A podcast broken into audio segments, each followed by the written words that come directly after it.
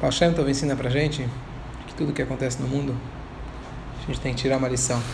Parte do nosso shurim é olhar um pouco dia a dia, as notícias, e tirar algumas lições. Um dos, dos princípios que eu tenho, filosofia no shurim, é nunca entrar em partidos políticos, porque, como se diz, política, esporte, você começa a entrar, não tem fim, você acaba não conseguindo transmitir a mensagem. É, mas é inevitável que a gente veja as notícias, ver o que está acontecendo, a grande, as grandes mudanças nos Estados Unidos, Trump, etc. Tem vários pontos dentro das notícias que dá para a gente conectar e tirar algumas lições do nosso dia a dia. Bom, mudar o que está lá é difícil, tá certo? Muita gente nem foi votar. A gente que está aqui longe não tem nem como fazer nada disso. Nem, nem se a gente quisesse votar, a gente poderia. Mas tem vários pontos aqui que realmente são revolucionários, eu acredito, na história da humanidade para bem ou para pior, o que for, mas na prática, com certeza tem aqui uma grande mudança. O Yehudi, quando vê uma mudança no mundo, quando vê alguma coisa, ele tem que saber como agir e como tirar uma lição para o seu, seu próprio dia a dia e conseguir tentar enxergar isso de uma maneira um pouco mais profunda. Então, por que, que eu digo uma revolução? Quem leu o histórico de como tudo isso aconteceu, como o próprio partido do próprio Trump, eles mesmos, não, quando já na própria noite, quando estavam fazendo a contagem eles mesmos não estavam acreditando nos resultados, eles dizendo se ele ganhar realmente é um negócio né? ninguém nem eles esperavam. E tem várias várias análises psicológicas, sociológicas de como que ele conseguiu chegar nisso, etc. Eu estava lendo outro dia de que a grande diferença dele é que nós estamos sempre acostumados com aquele tipo de político, que ele é distante, tem um discurso formal, e as pessoas chegam a algum momento as pessoas se cansam disso. De repente surge um cara que é igual a gente, ele posta no Facebook, coloca no Twitter, controla o mundo pelo Twitter, e a linguagem que ele usa é, é tão ruim ou pior do que a nossa, tá certo? Então, de alguma maneira, a gente acaba se identificando com esse tipo de energia. Outra análise que eu estava vendo, todo mundo chega, né? Como se diz, aquela frase que diz: é, ou você tem um bom casamento ou você vira filósofo. Né? Então, aqueles, aqueles que perderam viraram filósofos, né? Começam a filosofar: por que será que ele ganhou? Mas tudo bem.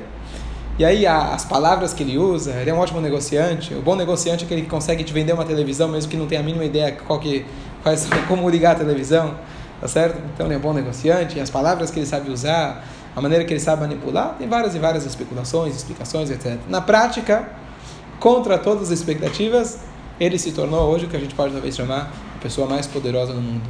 E literalmente com uma assinatura dele, ele pode assinar a vida, ou o contrário da vida de milhares e milhares de pessoas. Recebi uma, uma, um videozinho que fizeram é, nos Estados Unidos, fizeram uma entrevista, como se fosse o próprio Trump falando, um pouco antes da press conference que ele ia dar. É, então o cara, que era um, um, ator, agindo como se fosse o próprio Trump, e o pessoal questionando ele sobre as perguntas que estavam assim mais mais é, pertinentes. Então todo aquele negócio do Obamacare, aquele sistema de saúde que o implantado pelo Obama, e que ele chegou e falou vai acabar com tudo isso e tem uma coisa melhor. Então, aí alguém questiona então lá no, nesse vídeo, alguém questiona para ele, o que, que vai ser? Você sabe que se se você se você parar, se você cortar esse esse programa de saúde, não sei quantas milhões, que esse número de pessoas, milhões de pessoas que podem é, literalmente perder o seu seguro de saúde e quantas outras podem morrer por causa disso? E aí ele responde e fala, olha, se eu virar presidente, todos nós vamos morrer. E aí ele fala, não, mas eu já tenho outro projeto que eu já li semana passada sobre ele, maravilhoso, está ótimo. Né? Então, realmente, aqui a gente está falando de um poder mundial. E não só isso, a gente sabe que está escrito nos livros que Lev Sarim Beyad Hashem, o coração dos ministros, estão na mão de Hashem. Que isso de alguma maneira traz um conforto, independente para qual, qualquer partido que você votaria, concorda ou discorda, na prática a gente sabe que as decisões feitas por um ministro, elas vêm de Hashem, para o bem ou para o mal mas elas vêm de Hashem. Então, que a gente tem que rezar que ele faça as boas, boas decisões. Sabe, alguém se levantou e falou, olha, essa semana, justo na, na sexta-feira, à noite, quando o Trump tinha, ele assumiu o poder, então alguém levantou e falou, ele falou, olha, é, Vayakom el Hadash al Mitzrayim, está descrito na Parashá da outra semana, duas semanas atrás, se levantou um novo rei sobre o Egito, parou. E aí, outro que estava lá levantou e falou assim, mas na mesma Parashá nasceu Moshe Rabbeinu. Então a gente tem dois exemplos de líderes, então a gente reza e espera que o líder saiba escolher entre o Paró e o Moshe Rabbeinu. Então, o que fica, o que fica claro para a gente, que independente do partido, que isso é o mais importante de tudo, que a gente possa rezar, como está escrito no Pirkei Avot, que a gente tem que rezar pelo bem-estar do reinado. Isso depende muito, de novo, muita reza, tá certo? Mas é, uma vez que já tá, já foi eleito, a gente não tem mais muito o que fazer, apesar que no Brasil a gente fez e mudou algumas coisas, né? Mas de qualquer jeito, o que a gente pode fazer realmente é rezar para que os líderes em geral eles façam as, façam as escolhas corretas. Então, uma das coisas que nos últimos dias está em pauta, quer dizer, é uma coisa incrível como que em uma duas semanas é já uma grande diferença realmente na liderança dele, para o bem de novo, para o bem ou para o mal, mas é, que ele realmente na primeira semana já onde ele já entrou ele já começou de fato cumprir tudo aquilo que ele, ou grande parte daquilo que ele prometeu. E coisa que a gente não vê no passado, nem no Brasil, muito menos no Brasil, em outros países, a gente não vê. É muito comum, comum o que o próprio Mishnah diz para a gente, de que não confiem nas autoridades, que na hora que ele precisa de você, na hora que ele precisa do teu voto, ele é teu amigo, e depois que ele já está lá em cima, ele já não precisa mais de você. Então, esses não são os amigos verdadeiros. E é interessante que se a gente for ver aqui no Brasil também, também de novo sem entrar em política, mas lendo um pouquinho das notícias do Dória, o que ele está fazendo, também dele realmente ir nas ruas e fazer mudanças, talvez isso já seja um, uma mudança no curso da história, onde a gente vê realmente que, sendo que um líder mundial ele está tomando certas atitudes, as pessoas pode ser que até critica, criticam no começo, mas quando outros é, ministros, governadores, presidentes, autoridades de outros países começam a enxergar que deu certo o jogo dele e que ele é uma pessoa de palavra, então muita gente vai ver que esse negócio deu certo, vão tentar também emular e copiar esse tipo de comportamento. Isso eu acho que é uma coisa extremamente positiva. Aquele negócio que promete, mas não cumpre, tá certo? Sempre depois das, da, que começa, alguém termina seu cargo, aparece no jornal quantas promessas o cara de fato cumpriu. Metade da que dizem que ele cumpriu, né? É, nem, não foi exatamente assim, mas realmente a gente vê que está muito distante muitas vezes. Então isso realmente já é uma coisa muito, uma lição muito importante daquilo a gente saber de cumprir a nossa palavra em geral, cada um individualmente. De qualquer jeito, o que está agora, em, o que está mais em, em, pauta e está todo mundo, é, muita gente realmente revoltado, é, fazendo protestos, etc., no aeroporto. Já tiveram vários protestos, talvez como nunca teve na história dos Estados Unidos, mas essa questão da, da, da do, do, muro que ele está construindo e mais ainda agora da questão dos países é, muçulmanos, onde ele colocou, ele proibiu por 120 dias, por 90 dias, a entrada de certos países, mesmo quem tem um green card, de entrar nos Estados Unidos. Então eu estava pensando sobre isso, quer dizer, a princípio, às vezes nosso eh, instinto inicial como judeus preocupados com terrorismo, a gente fala, realmente ele tem toda a razão, é isso aí, tem que botar esses caras para fora, é tudo terrorista, mas às vezes é um, apenas um, sentimento, é, um sentimento nosso que na verdade talvez tenha ou não fundamento, não tem uma conclusão, não tem uma visão clara em relação a isso, mas eu queria só apenas trazer os dois lados da questão e depois para trazer isso a nível pessoal, que isso é mais importante. Então, quais seriam os dois lados da questão? Os dois lados, número um, garantir a sua segurança, sua segurança nacional, mas ao mesmo tempo, será que você não está extrapolando? Como muita gente está falando. Quantos deles não contribuíram para o bem-estar do país? Quantos deles. É, teve alguém que abriu uma conta agora numa, propaganda, tipo um slogan um slogan no, no Twitter, que cada um postasse a sua contribuição para o país, ele sendo descendente de imigrantes. Então, muitos judeus começaram a postar: olha, meus pais vieram aqui foragidos de guerra e etc. E hoje eu sou um mega empresário, sou um professor, doutor, PhD e etc. Tá certo? Então, a contribuição que eles deram para o país. E eu lembro, inclusive, é, um comentário de anos atrás que eu escutei do Rabino Jonathan Sachs, dizendo sobre os países que abriram suas portas para para a imigração, especialmente pessoas que estavam fugindo de fome, guerra, etc., foram países que tiveram muito sucesso e cresceram bastante. O contrário do que se pensaria, do que trazendo pessoas que estão em péssimo estado financeiro, emocional e etc., o que, que eles trariam de, de, de, de talvez de, de crime, etc. Mas, pelo contrário, isso é uma, uma análise histórica interessante. E, então, vamos tentar analisar quais são os dois lados, de novo, sem tomar nenhum rumo, sem tomar nenhuma decisão, não tem como, é uma coisa muito grande, mas só para a gente tentar olhar os dois lados. Então, pensando um pouquinho, isso lembra alguns pontos interessantes. Número um, a gente tem a cidade de Sodom.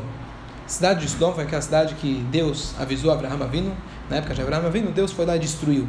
Por que, que ele destruiu aquela cidade? Porque aquela cidade estava cheia de perversos. E Abraão discutiu com Deus: será que tem alguma pessoa que se salva? No final das contas, não encontrou ninguém e matou, realmente destruiu a cidade. Quem sobrou foi o Lot, o sobrinho de Abraão, etc. Tem uma passagem na Mishnah, porque é a voto, conhecida, que fala o seguinte: desculpa, aquele que diz o que é meu é meu, o que é teu é meu. Ele é o perverso. Aquele que diz o que é teu é teu e o que é meu é teu, esse é o sábio. Raham, tzadik, o justo. E aquele que diz o que é meu é meu e o que é teu é teu. Como chama isso? Tá, a Mishnah traz duas opiniões. Opinião número um, esse é o Benoni, me dá Benoni. Eu sou o cara intermediário, tá bom. Meu, meu, teu, teu, eu trabalho, eu ganho, me esforço, e o que é teu é teu. Eu respeito, eu respeito o teu, você respeita o meu, tá tudo ótimo. Mas diz a Mishnah, Veyeshomrim, e tem aqueles que dizem, Zumidat Sodom. Esse é o comportamento de Sodom. Naquela cidade, Sodom e Gomorra, as pessoas eram completamente criminosas, etc. Esse é o comportamento de Sodom. E a pergunta óbvia, quem estuda a Mishnah diz, peraí, o que, que tem? É completamente legítimo eu proteger o meu patrimônio, dizer o que é meu é meu e o que é teu é teu. Cada um luta pelo seu. O que está tão errado? Por que você vai dizer que isso é o comportamento de Sodom? Então, uma coisa curiosa, quem lê os Midrashim, os comentários da história lá de Sodom, da perversidade deles, é uma coisa absurda, mas algo curioso que todas essas, essas atitudes deles eram ligadas normalmente com visitantes. Eles proibiam a entrada de turistas, eles não tinham a cabeça que hoje muitos países têm, Israel, de trazer turistas, que isso vai trazer mais economia, melhorar a economia do país, mas pelo contrário. Por que isso? Porque Sodom fica no Negev, no sul, no sul não tem chuva, deserto. Mas Sodom, a Torá descreve que era um lugar que Gan que era Mitzrayim, tinha lá é, muita fonte de água, a água em mudança. Então o que acontece? Os, os fundadores lá da cidade, do país, eles fizeram o seguinte cálculo: olha, a gente precisa garantir a nossa economia. Aqui tem água. Se a gente abrir as nossas fronteiras para qualquer um, o que acontece? Eles vão vir aqui, sugar de tudo que aqui, de tudo de bom que a gente tem, vão levar nossos recursos e a gente vai morrer de fome. Então eles falaram: vamos colocar um muro, vamos fechar as fronteiras, simplesmente para garantir o que é nosso. Eles não tinham nenhuma intenção má, simplesmente garantir o que é nosso. Só que acontece, a natureza humana, às vezes com o tempo, acaba extrapolando e acaba levando isso ao extremo. E aí, com o tempo, eles foram estabelecendo normas. Se alguém for lá e alimentar um visitante, pena de morte. Se vier um visitante, você deixa ele morrer de fome. E várias leis, todas as leis ligadas aos visitantes. Tanto é que quando os anjos vieram lá salvar o Lot, tiveram problemas, porque eram visitantes. A esposa de Lot pediu o sal emprestado para a vizinha, e assim todo mundo ficou sabendo, e etc. Ela acabou virando o status de sal. Mas, de novo, por que a questão dos visitantes? Então, por isso diz a Mishnah que, na verdade, a pessoa que diz o que é meu é meu é uma questão de Midat Dom. Porque, a princípio, vai dizer é legítimo proteger o que é meu. Mas isso pode levar a pessoa a se comportar igual ao Sodom. Então, esse é um pensamento. O pensamento da gente proteger o que é nosso é legítimo muitas vezes, mas isso às vezes pode acabar levando a um extremo. Então, esse é o primeiro pensamento. Não preciso elaborar, no caso agora, sobre o que a gente está falando, mas esse é um pensamento. A gente realmente Será que vale a pena, um ponto a se pensar, será que vale a pena ou não você construir um muro ou você fechar as suas fronteiras? De novo, tem o outro lado da questão, que é você garantir a sua segurança. Cada um precisa realmente escolher, saber qual é o equilíbrio adequado. Mas esse é um ponto a gente pensar. Ponto número dois. Nós temos alguns povos da antiguidade que a Torá proíbe que eles se misturem com o povo judeu. O que, que significa isso? É óbvio que um judeu só pode casar dentro do seu povo. Mas o que acontece quando alguém se converte? Se alguém se converte conforme a lei da Torá, ele pode se casar com um judeu? Não. Tem exceções. Hoje em dia a gente já não sabe identificar quais são os povos originais. Mas enquanto se sabia, havia uma proibição de, por exemplo, o povo de Amalek, aquele primeiro povo que atacou o povo judeu. Se ele se converte, ele é um judeu. Mas ele só vai poder se casar com uma Amalequita que se converteu. Por quê? Porque apesar de você ser judeu, a sua origem foi decretada pela Torá que você não pode casar.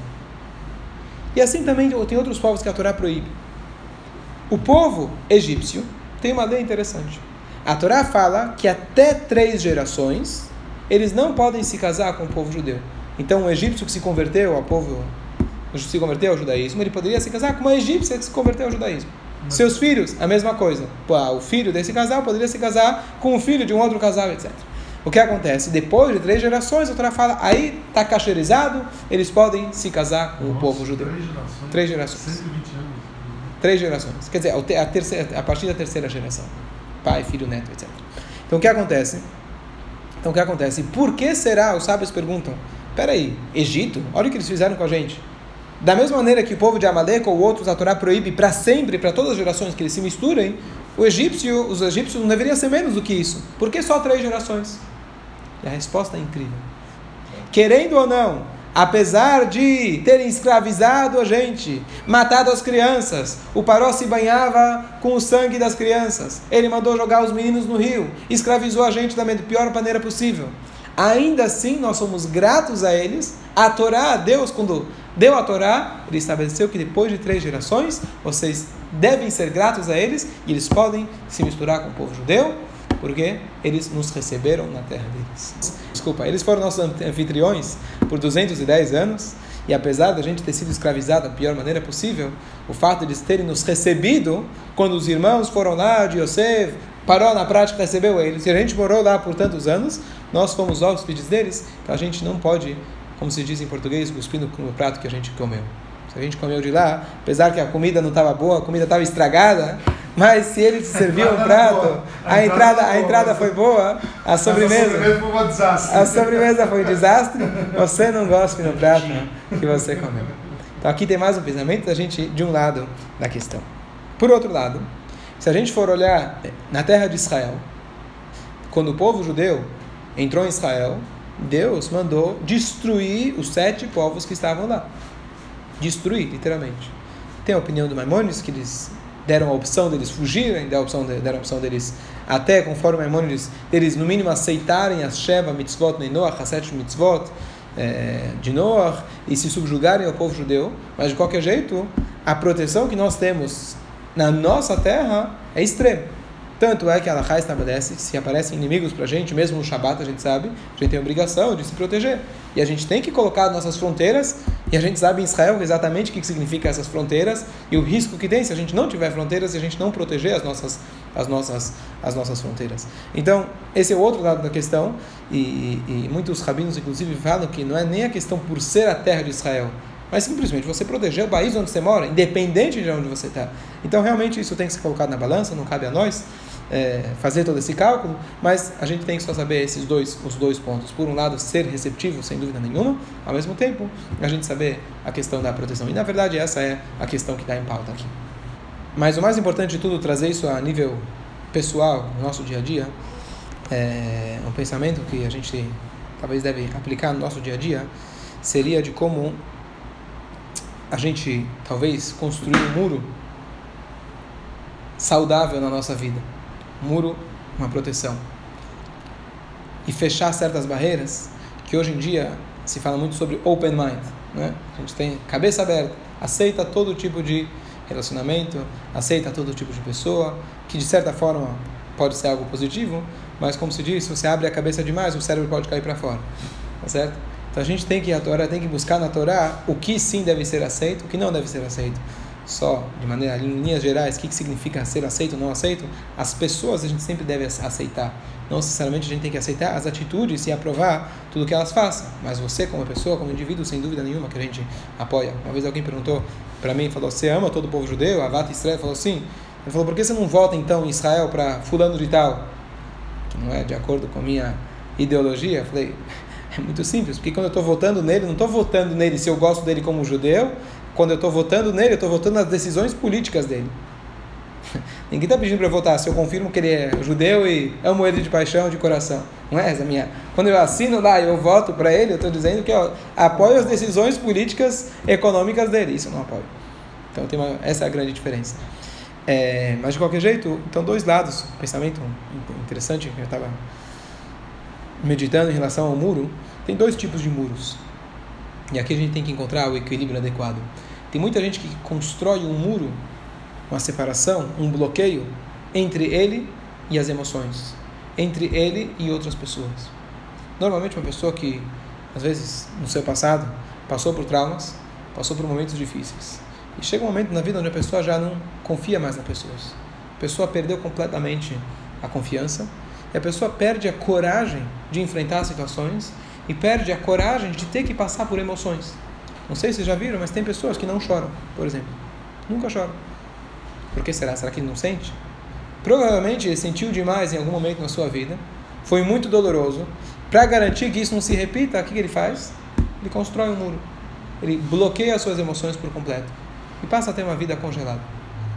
A pessoa que teve problemas com relacionamentos, amigos, casal, o que for, em casa, familiares. Então o que acontece? Tem gente que bloqueia qualquer tipo de relacionamento. A pessoa é amigável, ela é simpática, mas quando você tenta ter uma conversa um pouco mais profunda, um pouco mais emotiva, a pessoa está completamente bloqueada. Então, sem dúvida que esse tipo de pessoa tem que procurar uma ajuda. Isso seria talvez um extremo, mas cada um de nós pode achar dentro de si algum tipo de bloqueio que nós temos para determinadas situações, onde a gente não quer chegar perto por ter medo de se machucar. E aqui esse é o tipo de muro, com certeza, que é um muro que a gente constrói no nosso psicológico, nosso subconsciente, ele realmente, sem dúvida, é nocivo para a gente. A gente tem esse tipo de muro, sem dúvida, a gente não tem que construir. a gente tem que, a gente tem que cultivar, a gente tem que cultivar nosso bem-estar, a nossa segurança e nosso bem-estar mental e saber realmente com quem a gente deve ou não se relacionar. Mas ao mesmo tempo, fazer um bloqueio total sem discernimento, isso realmente não é saudável para nós. Mas ao mesmo tempo, um muro, que é outro lado da questão da política agora, construir um muro, você colocar barreiras na nossa vida, talvez essa é uma das coisas que mais faltam no dia a dia da atualidade, na maneira que a gente se comporta. O que significa isso? Hoje essa questão, por mais que a gente fala é, o nome se assimilar, a gente sempre usa em relação ao casamento, ao casamento misto, mas nós estamos, inevitavelmente, em todas as linhas do judaísmo, estamos assimilados. O mundo, querendo ou não, entra dentro do nosso, do nosso comportamento, dentro do nosso contexto.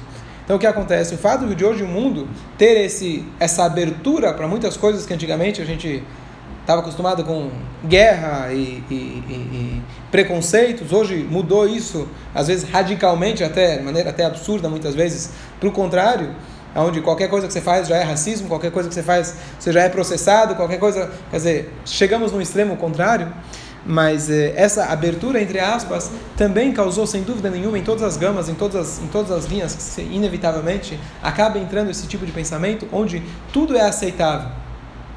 E na verdade, a gente tem que saber para nós mesmos, de novo, não julgar os outros, mas para nós mesmos, saber o que é aceitável e aonde a gente deve construir barreiras e muros. Sempre que a gente fala de Torá, de judaísmo, religião, a gente acaba às vezes tendo aquela imagem daquele judeu ortodoxo, religioso, é, extremista, certo? Que constrói 100 muros em volta da sua casa para que nada de fora possa entrar. E aquele cara, quando você vai conversar com ele, ele não tem ideia do que se passa no mundo, ele não quer saber do mundo, para ele nada importa além do que a sua reza e a sua Torá. Então, isso também é o extremo contrário. Mas, ao mesmo tempo, a gente tem que saber que a Torá dá para a gente o equilíbrio delicado, o equilíbrio adequado de como a gente deve construir barreiras. Então, dá alguns exemplos para essas barreiras. Então, número um, um casal, por exemplo, uma família, tem que construir barreiras que diferenciem entre a sua família, destaquem a sua família dos demais. Por que na nossa casa a gente não vai em tal lugar? Por que na nossa casa a gente não come tal coisa? Por que a gente não é não vai em tal festa, a gente não se comporta igual aos outros. Isso é alguma coisa importantíssima, mesmo qualquer independente de religião. E cada família tem as suas barreiras. Que os pais digam para os seus filhos: na nossa casa é assim. Não dizer nós somos melhores, isso não é saudável, mas você dizer nós somos assim. Nós somos assim. Isso cria uma particularidade, cria uma individualidade e cria, querendo ou não, barreiras e uma proteção e segurança mental e psicológica para nossos filhos. Por isso é importantíssimo que a gente crie barreiras e cada um vai descobrir, cada um tem que saber quais são as suas barreiras, mas a questão de impor limites, isso é essencial. E hoje a gente vive numa geração, onde já comentei muitas vezes aquela frase que o pai diz: Eu nunca levantei as mãos para o meu filho, a não ser para me defender. aonde, aonde chegamos? Então aqui a gente tem que deixar bem claro onde a Torá coloca para a gente barreiras, coloca para a gente limites. Aonde antigamente a gente conhecia a palmatória e hoje a palmatória é o contrário, tá certo? Aquele pai que quer ensinar os fatos da vida, como se diz para o filho, quando chega o filho tem lá seus 13, 14 anos, chega filho, eu queria te contar algumas coisas importantes e saber dos fatos da vida. E aí o filho vira para o pai e fala, sim pai, o que, que, eu, que, que eu posso te ajudar? então, a gente tem que saber a importância de impor limites. E óbvio que tem que ter esse equilíbrio, onde a gente saber o equilíbrio onde entre a palmatória e o contrário, mas é importante sim, a Torá coloca para a gente limites na educação.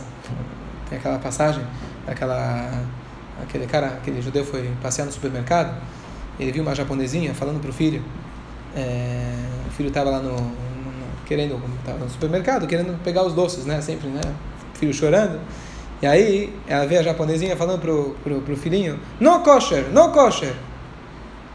Aí ele falou, achou meio estranho, né, uma japonesa falando no kosher. Falou, o que, que é, o que, que é isso? Falou, não sei, eu vejo que vocês vêm aqui no supermercado com seus filhos, vocês falam isso e funciona. Por quê? Por quê? Então é interessante que quando o filho quer um sorvete ou um chocolate antes da janta, ele vai pedir uma vez e a mãe fala não, o pai fala não. Bom, ele vai tentar a segunda vez, terceira, quinta, décima vez. Na centésima vez ele sabe que ele vai ganhar o chocolate, pelo menos um pedaço pequeno. E quando você vira e fala para ele não é kasher, ele não insiste. Isso é provado. Por quê? Porque ele tem certeza absoluta que ele pode chorar por mil anos, ele não vai ganhar. Ou seja, aqui se foi colocar, ele sabe que existem limites. Quando a gente impõe limites, e são limites autênticos, verdadeiros, absolutos, isso é importantíssimo na educação e na segurança mental e emocional de uma criança. Então, esse é o primeiro muro que a gente tem que colocar. Então, de novo, tem que saber o equilíbrio, onde a gente não exagerar nos muros, mas ao mesmo tempo, realmente saber que existem a importância da gente ter muros. Número dois, um relacionamento, um casamento. É importantíssimo, número um, que o casal se blinde de outras coisas externas que entrem dentro do seu relacionamento. Que sejam parentes próximos, que sejam sogro, sogra, irmão, cunhado, tá certo? O casal tem que estabelecer firmemente os seus princípios, os seus ideais, independente de quais forem, e eles têm que estar juntos e firmes naquilo que eles decidiram. E é importantíssimo naquele momento que se estabeleçam muros. De novo, tem gente que coloca um muro muito grande, exagerado tem que se achar o equilíbrio, mas é importantíssimo que haja realmente uma proteção onde os dois possam é, crescer juntos e que eles tenham realmente as suas próprias paredes. Não é à toa que se diz, é a palavra em português, casal, a partir de então eles têm uma casa. Qual é a definição de uma casa? Paredes e telhado, onde a partir de então você tem o seu próprio espaço, a sua própria vida, isso é importantíssimo. E agora um terceiro muro que é mais importante ainda, que isso talvez menos pessoas, menos gente conhece, então só voltando um pouquinho, é, quando a gente fala de muros, hoje a gente tem muita abertura. Só o exemplo típico é o Facebook, onde a gente expõe toda a nossa vida e a gente sabe hoje já quanto isso pode ser prejudicial para nosso para a nossa vida. Então, mais um muro aqui que a gente tem que construir, saber o que vale a pena a gente expor, porque sempre é uma via de duas mãos. É legal você expor e ganhar os likes, mas você ganha, quando você ganha os dislikes, também não é agradável. E assim, a, a gente tem que se perguntar qual é a vantagem que eu levo em expor a minha vida para os outros. Isso também é um muro que a gente deve ter muito claro hoje em dia. É muito importante a gente ter essa disciplina. E agora um, um terceiro muro, agora falando em relação a nós mesmos, a gente falou então um casal em relação aos outros, mas a nós mesmos a gente também tem que ter muros. O que significa muros? Então, tem um livro muito conhecido, do Rabino Manis Friedman, é um palestrante renomado, já veio várias vezes para o Brasil e uma, assim, a, a, ele é perito, principalmente na área de relacionamento, casais, assim por diante. Então ele tem um livro traduzido em português que vale a pena ler, chama Será que ninguém mais se envergonha? E é um livro bem interessante. No primeiro capítulo ele, tá, ele traz uma coisa muito interessante que ele fala o seguinte: as pessoas acham uma pergunta seguinte: é, você não contar os seus segredos teu marido, tua esposa, seria um tipo de traição? Sim ou não? Muita gente encara fala: não, nós somos íntimos. Sou sua esposa, você é meu marido, você tem que me contar. Me conta o que está passando, eu quero entender o que está passando com você. Seja no trabalho, o que você está sentindo. Será que isso é correto? Esse tipo de pensamento, que a gente, nós somos casados, a gente tem que ter abertura completa e total, ou não. E ele fala bem claro que a Torá coloca para gente o conceito de que quando a gente fala de respeito, respeito também significa respeitar o espaço do outro. Casar não necessariamente significa você tirar todas as barreiras e você perder a sua individualidade senão não é um casamento. Você deixa de ser quem você é. Apesar de que a Torá fala a gente se unir, unir significa cada um contribuir com a sua individualidade, com a sua particularidade e mantendo respeito por si mesmo. Respeito por si mesmo significa você não entrar aonde não deve. E o que significa respeito? Nesse caso, significa se tem assuntos, tem coisas que o seu marido, sua esposa não quer que você entre, óbvio, tem coisas que vão influenciar no relacionamento dos dois, deve se. Não estou dizendo que o marido tem que esconder coisas, isso pode de fato ser uma traição.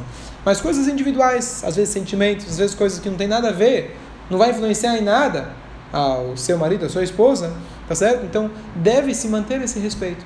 Porque o casamento ele é composto de generosidade, bondade, o que às vezes se enxerga como amor, paixão. Então, amor, paixão, já que eu te amo, você me ama, eu não preciso ter respeito. E a gente acaba perdendo o, o, o, o, respeito um pelo outro e às vezes a gente acaba queimando, entre aspas, todo aquele amor e paixão porque a gente não teve o respeito. E o equilíbrio adequado é a gente saber realmente colocar as paredes, as, as muralhas. Indo um pouco além disso, ele traz alguns exemplos, mas é, o que significa respeito? Às vezes a gente acha, a gente tem essa sensação de que quando chega uma pessoa estranha na nossa casa, ou a gente lidar com pessoas estranhas, com ele eu preciso ter respeito. Eu vou estar bem vestido, eu vou estar eu vou falar de maneira adequada, né? Não vou falar todas as palavras que eu estou acostumado a falar dentro de casa, tá certo? Eu vou falar com um certo, um certo nível.